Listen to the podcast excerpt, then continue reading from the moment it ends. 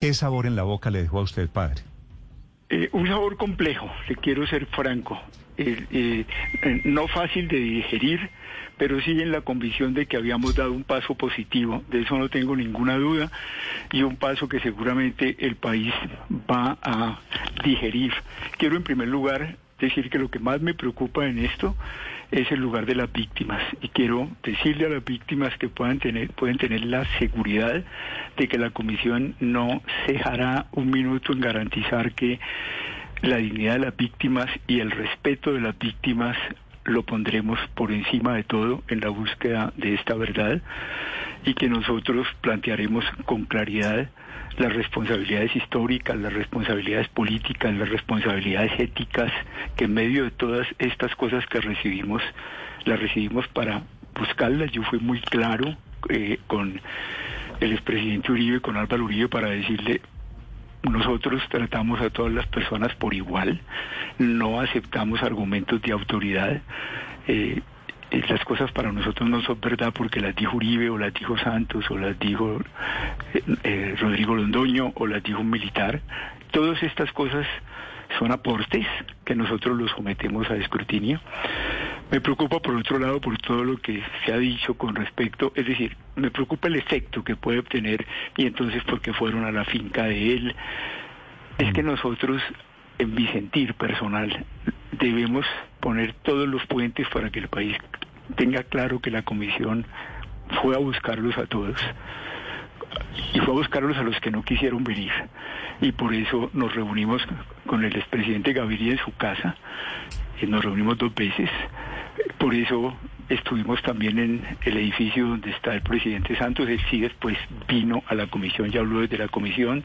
Unos y otros ponen sus condiciones.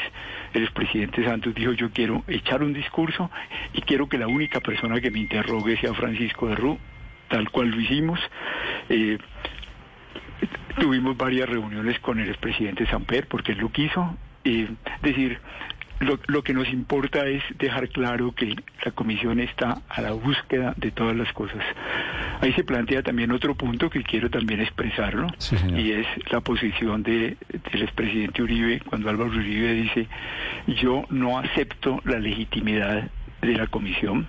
Entonces se crea una paradoja se crea una paradoja y es que habla sin haber hablado porque nos reconoce a nosotros como comisionados y que estamos allí como comisionados.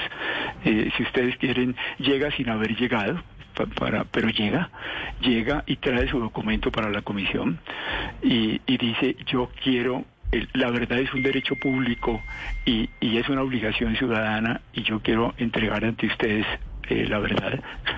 Dice, yo sé que ustedes llegan aquí como, como comisionados, pero el punto más delicado que hay allí, que yo quisiera que, que el país lo reflexione, eh, y, que, que igualmente se lo decía yo a Álvaro Uribe, en La Habana se hizo la paz entre las FARC y el Estado colombiano. Y es una paz que los que estamos convencidos en ese proceso y la comunidad internacional consideran valiosísima. Pero no se ha hecho la paz en Colombia. Y este es un punto muy delicado, porque se mantiene con toda su fuerza la ilegitimidad de todo lo que surgió de ese proceso y con toda su fuerza política. Y esto parte al país. Esto es una cosa delicadísima. Y si, si no lo vemos con claridad, eh, si, si, no, si, no vamos hasta superar eso, la paz no va a ser posible en el país, porque es que, es que la paz no es solamente un asunto de armas, la paz es un asunto de señalarnos unos a otros como ilegítimos. Por eso, por eso también, eh, para mí personalmente, con todo lo criticable que esto sea, las palabras que un día me dijo a mí Nelson Mandela en Berlín, poco antes de que, de que se metiera de lleno en la campaña política. Me dijo un día, me convencí, el día que salí de la cárcel por primera vez y me dejaron salir, contrariando a todos mis compañeros, yo, yo dije, hay que hablar con el enemigo. Y me fui a hablar con Frederick de Klerk.